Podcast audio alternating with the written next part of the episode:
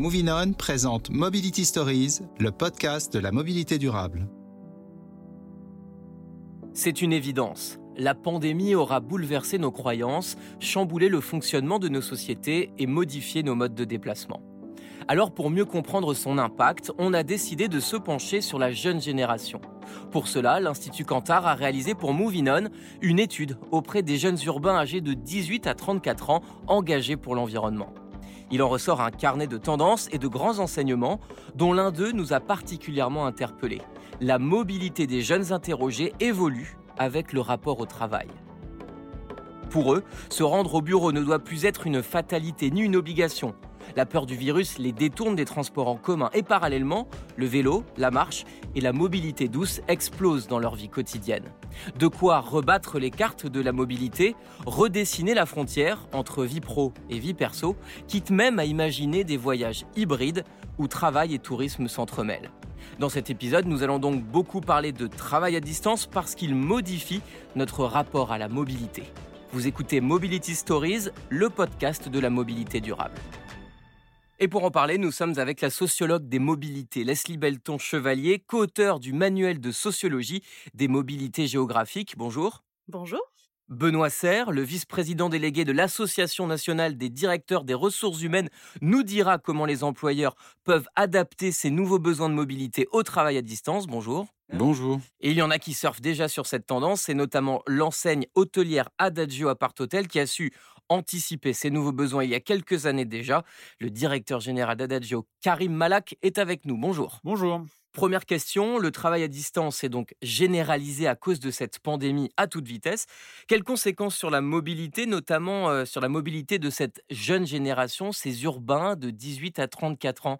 Euh, Peut-être avec vous, euh, Leslie Belton-Chevalier Il faudra voir effectivement quels vont être les impacts pour ces nouvelles générations de la pandémie et de cette généralisation du télétravail?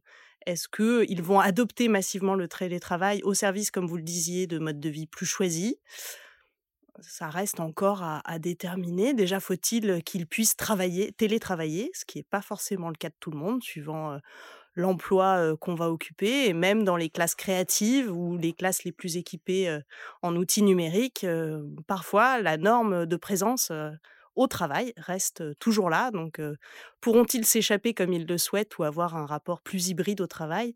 La question est encore largement ouverte. c'est la question que je vais poser à Karim Malak. vous aussi, en tant que manager, vous managez donc cette jeune génération dont on parle. Est-ce qu'ils ont le désir de modifier leur déplacement, de faire évoluer leur mobilité? Il y avait avant même la pandémie une grosse pression de la part de l'ensemble de mes employés qui sont relativement jeunes, enfin plutôt très jeunes même en, moyenne, de télétravailler plus. Euh, on a tous été mis en quelque sorte devant le fait accompli euh, au cours du, premier confinement, avec effectivement au départ une adaptation à faire qui s'est faite relativement naturellement, et effectivement, désormais, quelques inégalités entre ceux qui peuvent télétravailler et ceux qui ne peuvent pas. Aussi entre ceux qui sont plus introvertis et ceux qui sont plus extravertis, ceux qui ont besoin de plus de liens sociaux et ceux qui ont moins besoin de liens sociaux. Et on s'achemine tout doucement vers une espèce d'équilibre avec une part télétravaillable, donc avec la mise en place de, de chartes et de nouveaux modes de management. Alors, si le travail à distance peut être bénéfique pour certains, cette nouvelle mobilité qui en découle donc, est-ce qu'elle est vraiment meilleure pour la collectivité, euh, Leslie Belton-Chevalier? On a bien vu que d'un point de vue juste des mobilités euh, qui peut intéresser le gouvernement, c'est est-ce qu'on va moins polluer? On a bien vu que c'était pas si le évident bilan peut être que ça. Le bilan peut être neutre. Et puis il y a aussi le bilan social euh, qui va qui peut amener à cliver la société entre ceux qui peuvent télétravailler qui sont dans des situations d'emploi, on va dire, favorisées, stables, qui, ont le, qui peuvent télétravailler, d'autres qui pourraient télétravailler en partie parce qu'ils sont auto-entrepreneurs, qui font partie des classes créatives avec un rapport au salariat peut-être plus distendu. Il y a ça. Et puis, il y a tous les gens qui pourront pas télétravailler.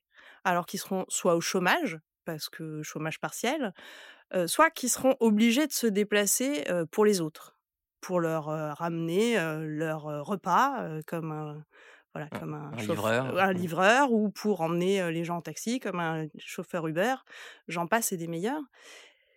Et donc d'un point de vue social, ça peut accroître des fractures qui sont déjà présentes et, et les aggraver avec des, des, gens qui auront le droit de se déplacer de manière choisie, que ce soit pour leur loisir ou leur travail, et ceux qui n'auront pas le choix de se déplacer parce qu'ils sont obligés pour travailler et survivre, qui ne pourront pas partir en vacances, donc qui n'auront pas accès à ces mobilités choisies, fantasmées du voyage à l'autre bout du monde, mais qui se déplaceront beaucoup tous les jours dans des conditions pas toujours faciles, dans les bouchons, la congestion, ou même dans des transports en commun surchargés qui font pas forcément rêver les jeunes d'aujourd'hui, comme l'étude le montre. Je me tourne vers Benoît Serre. Comment concilier ces nouvelles aspirations et, et visions de la mobilité, justement, avec le droit du travail? Parce que je crois que du coup, ça, c'est un vrai chantier. Bah, c'est un chantier énorme parce que si vous prenez le télétravail, il a fait exploser le contrat de travail.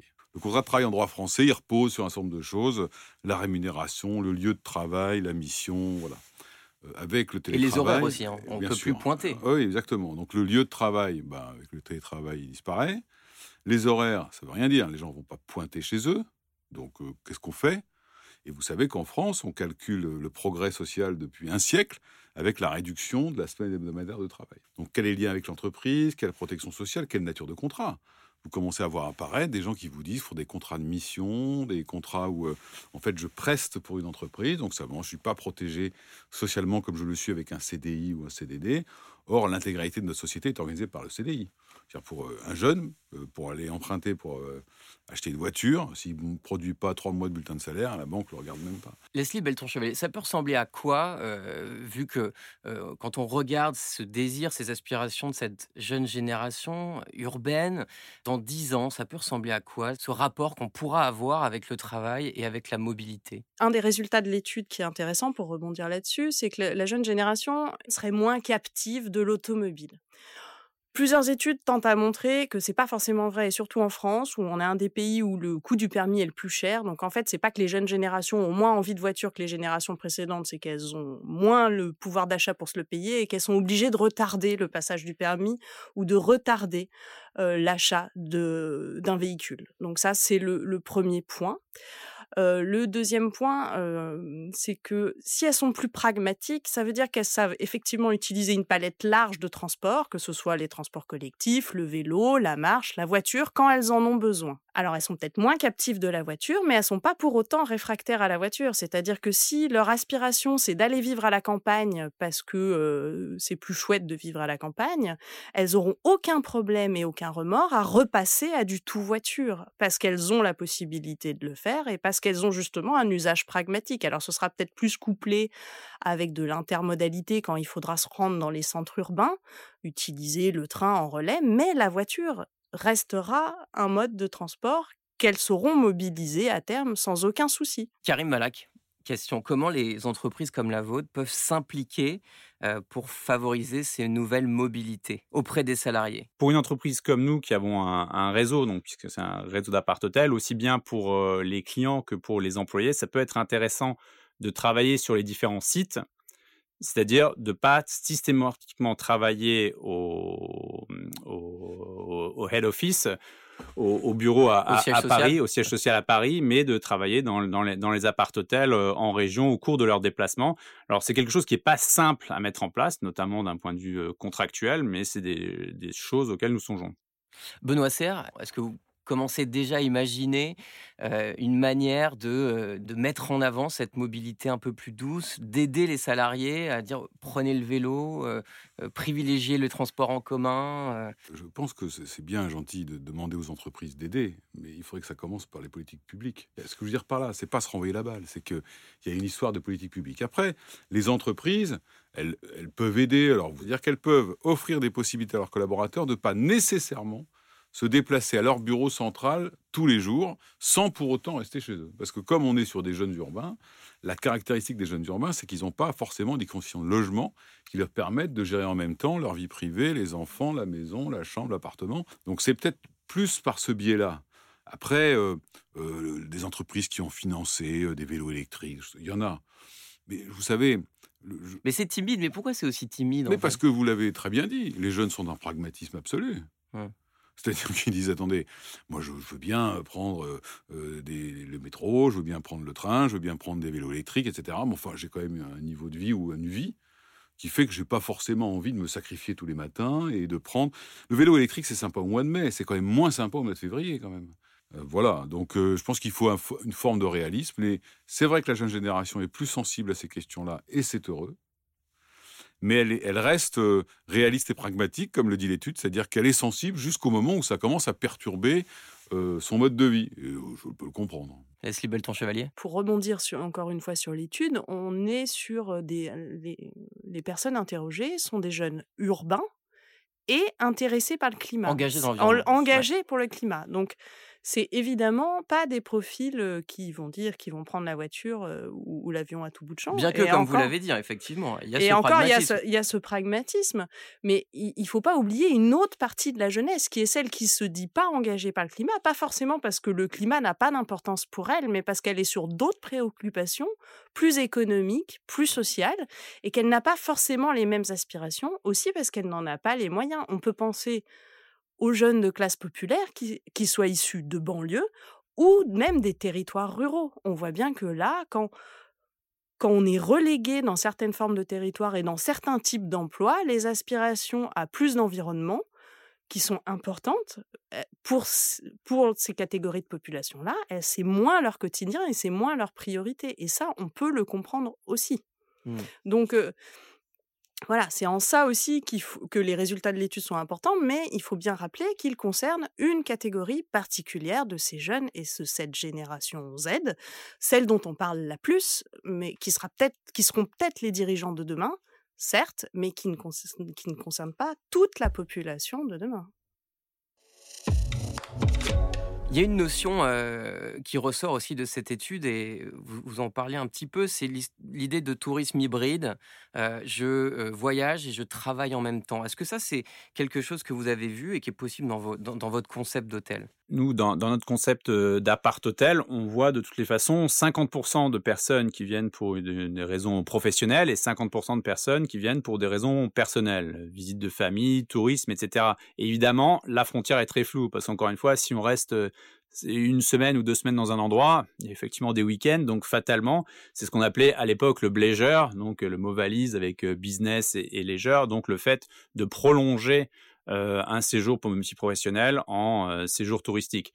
Donc ça, on le voit non seulement de plus en plus, mais avec la grande porosité désormais, avec les outils numériques notamment, entre la vie personnelle et professionnelle, c'est quasiment devenu la, la norme. Alors j'interpelle Benoît Serre sur ce sujet qui n'y croit pas du tout au tourisme hybride, parce que ça peut poser des problèmes pour le management quand on est DRH d'une entreprise? Non, pas forcément, mais parce que d'abord une entreprise, elle a un rythme, elle a un collectif, euh, peut pas s'adapter à tout en permanence si votre entreprise n'existe plus. Et puis, comme vous le disiez, tout ça, c'est quand même réservé à une, hyper petite génération euh, qui a les moyens de faire ça. C'est-à-dire que vous avez tout un tas de gens dans les ruraux qui ont déjà du mal à se déplacer parce qu'on leur propose pas de moyens de transport en commun. Euh, vous avez ceux qui euh, prennent des RER épouvantables pendant une heure tout le matin. Alors avant qu'on vienne leur expliquer que le fait de, de, prendre le RER e ou de prendre leur voiture parce qu'ils en ont marre de prendre le RER, e c'est pas bien pour la planète, ils vont dire oui, mais enfin c'est mieux pour moi, quoi. Mmh. Donc c'est pas de l'individualisme, c'est une forme de réalisme. Euh, quant au, système euh, de mix hybride, euh, je, fais du tourisme et oui, tourisme et travail en même temps. Ça existe déjà, peut-être que ça va se développer, mais je ne suis pas absolument convaincu d'abord que ce soit une aspiration. Donc c'est pas nouveau. En phénomène... Non, c'est pas nouveau. Phénomène des jeunes. Vous savez, c'était intéressant au tout début. On pensait que le télétravail, les jeunes allaient se jeter dessus. Qu'est-ce qu'on a constaté les entreprises? Les premiers à nous demander à revenir, c'était les jeunes. C'était les jeunes qui nous disaient c'est beau, j'en ai marre. Revenons sur ce tourisme hybride. Je, m'adresse à ceux des mobilités. Est-ce que là aussi, c'est une tendance qui est pas forcément nouvelle selon vous bah, Il y, a toujours ce fantasme qui, alors, qui pour moi est moins générationnel, mais plus lié à, alors, à la fois un effet de classe sociale et d'âge. Qui serait peut-être hérité du grand tour du 19e, ou quand on est dans une certaine étape de sa jeunesse, dans des classes plutôt aisées, on en profite pour partir plusieurs mois, un, voire même deux ans alors, c'est à l'étranger. À l'étranger, faire de la cueillette en Australie, faire du surf un peu en Indonésie, faire cette année de césure, comme certains pourraient la qualifier, cette année pour soi, avant de reprendre le cours d'une vie plus normée et plus rangée dans, dans le travail. Donc ça, je dirais que ce profil-là où je travaille un peu quand j'en ai besoin pour me faire de l'argent de poche, pour pouvoir partir ailleurs et, continuer le backpackers finalement. ce, profil-là, il est assez ancien, il n'est pas nouveau en soi. Il y a un profil nouveau, c'est le digital nomade. Alors celui-là, c'est peut-être selon celui dont parlait Benoît Serre, parfaitement autonome. lui peut travailler à l'étranger. Alors lui, il peut télétravailler à l'étranger, mais alors dans le cadre d'une entreprise... Et donc il peut mélanger vacances Alors en tant que salarié, je suis pas convaincue. Les entreprises, ce sont des lieux, mais c'est aussi un temps, une synchronisation des temps. Et quand vous êtes à 12 heures de décalage horaire, enfin, on n'est plus dans le même espace-temps en fait, et ça, complique aussi les choses. Et ça, on peut pas l'abolir. Le, digital n'abolit pas tout. Et il y a un moment, il faut être prêt au sens proximité physique de ses clients ou de ses interlocuteurs en général. En fait, c'est cette idée qui, ressort derrière, c'est voyager moins mais mieux. Donc c'est rester plus longtemps dans un pays et pouvoir du coup mixer vacances et travail. Oui, mais alors ça, à mon, alors, à mon humble avis, c'est pas, le pas le digital nomade qui y arrivera. Ce sera d'autres, peut-être d'autres profils, plus dans l'économie sociale et solidaire, qui vous rendront s'investir ou qui seront prêts à changer carrément de lieu de travail et de, d'avoir des contrats locaux. même, on pense à la figure de l'expatrié qui n'est pas nouvelle, mais il y a de nouvelles formes d'expatriation. Enfin voilà, c'est, c'est plus ces critères-là, mais qui voudront travailler en Australie pour vivre sur place et travailler sur place, pas pour rester en lien avec l'Europe ou d'autres continents. C'est très difficile ou c'est très dangereux de prendre le télétravail d'aujourd'hui et d'en faire le modèle de demain. En revanche, il a clairement un impact sur la productivité collective. Les gens travaillent moins bien ensemble quand ils sont en télétravail. Donc ça, ça s'apprend, ça se manage, ça se structure. Et c'est ce que font les entreprises en ce moment. C'est-à-dire qu'elles sont en train de réfléchir à alors c'est des chartes, des accords, des ce qu'on veut, mais pour installer un télétravail durable, compatible avec d'un côté les aspirations des gens, est compatible avec les contraintes de l'entreprise qui demeure un lieu de production qui doit quand même générer un minimum de profit pour survivre. Donc euh, ça, voilà. Donc on ne reviendra pas en arrière, mais je trouve que toute comparaison avec le modèle de télétravail aujourd'hui est extrêmement hasardeux parce que c'est pas un bon modèle en ce moment, puisque c'est un modèle contraint même si c'est un modèle Karim Malak qui vous intéresse vous, puisque vous misez à fond là-dessus en fait. Est-ce que vous pensez que la clientèle que vous avez, qui est très professionnelle, pourrait être remplacée par cette clientèle dont je parle, des jeunes générations qui ont envie de mélanger travail et vacances? Il y, a deux aspects. Évidemment, on va arrêter de voir un certain nombre de, voyages professionnels de 1 à 2 jours qui étaient quelque part des voyages d'agrément et probablement on va en avoir moins, ne serait-ce que par rapport à la conscience écologique. Cela étant, les projets où les gens ont besoin de se retrouver pour travailler ensemble, encore une fois, pour trouver des solutions à des, à des problèmes mal posés ou trouver des nouvelles solutions innovantes, ils vont continuer à exister. Il y a tout un, c'est bien pour ça qu'on parle d'organisation en mode projet et qui sont plus difficilement faisables si on n'est pas dans le même lieu. Et ce sera la conclusion. Merci à tous d'être venus dans ce podcast. C'était donc Mobility Stories, le podcast référence de la mobilité durable proposé par Movinon.